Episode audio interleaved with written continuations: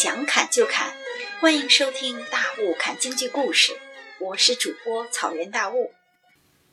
上一期我们从中国文学的脉络一直聊到了戏曲的历史，因为原著《绿牡丹》的作者是明朝末年的吴炳，我们可以看出吴炳这个人是一个嫉恶如仇的人。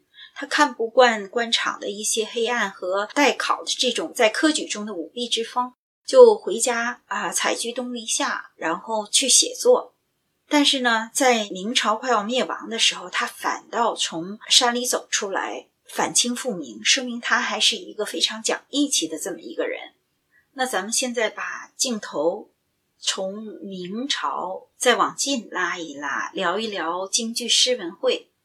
还是因为是第一期，又要注释一下盘古开天时京剧的起源。知乎上是这样说的：清朝乾隆五十五年（一七九零年）起，原在南方演出的三庆、四喜、春台、和春四大徽班陆续进入北京，与来自湖北的汉调艺人合作，同时接受了昆曲、秦腔的部分剧目、曲调和表演方法。又吸收了一些地方民间曲调，通过不断的交流融合，最终形成了板腔体的京剧。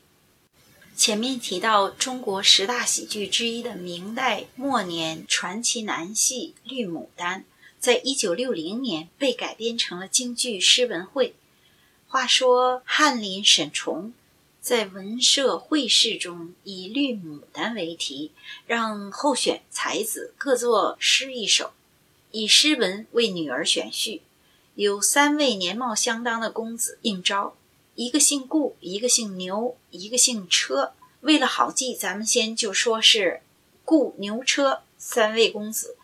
顾公子呢，诗才出众；牛公子和车公子，就是牛车公子，都是作弊的鬼精。车公子把题偷出来，去找他的妹妹车小姐代替做了一首诗。这牛公子呢，就偷偷摸摸的让家里啊寄宿的谢公子代笔。三首诗交上来，沈家小姐一看，哇，居然拿不定主意。哎呀，这世界真是不公平啊！为啥有才的公子这么多呢？这时候沈小姐就计上心来，三位并列第一。最后的总决赛就以金榜题名为准吧。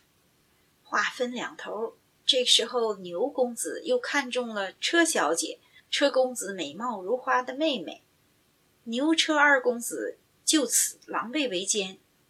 牛公子说帮车公子冒充状元娶沈小姐，车公子把妹妹许配给牛公子。虽然车家父母早逝，长兄为父。但是车小姐一听，嗯，就跟哥哥要求要面试候选人，当面以诗文会考牛公子。牛公子轻车熟路，马上又要挟宿在他家的谢公子出面应付。这个谢公子呢，一看车小姐才貌双全，心顿时就化成了水，实在是下不去手啊！蒙骗这样的有才有貌的小姐，真是下不去呀。谢公子就用歪诗搅局作罢。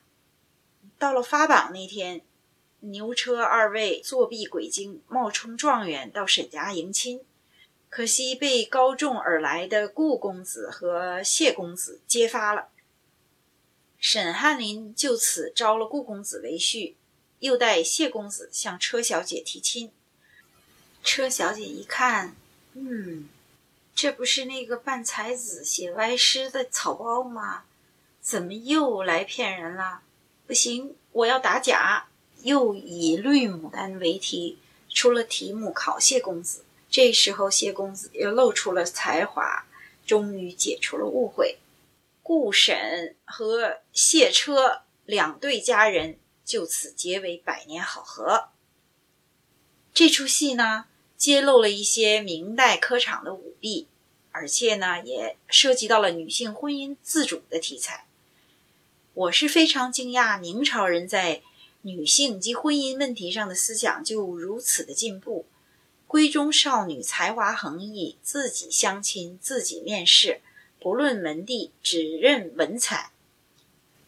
世文会这个故事其实一直是在考试、科举和婚姻两个线索上前进哈。就因为是这样，所以我突然就想到，其实明代的这个先进的婚姻观，其实跟这个科举的政治制度是息息相关的。在科举制度里，就是一个不论门第、贫富，但凭人才，是人才就能有出人头地机会的这么一个制度。用文采来选择对象，其实呢就是在挑潜力股。如果一个人在光看门第、看贫富的话，那他是在挑蓝股，对吧？一个人不看门第，只看文采的话，说明他在挑能够金榜题名的潜力股。又跑题说一下，咱们这个这个科举制度其实是从隋文帝呃正式开始的，隋朝在唐朝武则天时期发展成型。并一直延续到清朝末年，经历了一千三百多年。后来，其实中国的公务员选拔制也是从科举制度演变出来的。中国的科举制度在实施上有一些弊端，确实，但是能够延续上千年，这里头不得不说他其中的伟大。他给了那些下层人机会，能够让底层的贫困的人。只要你有聪明才智，你就能够翻身。这个西方有一个理论叫做贫困陷阱，哈。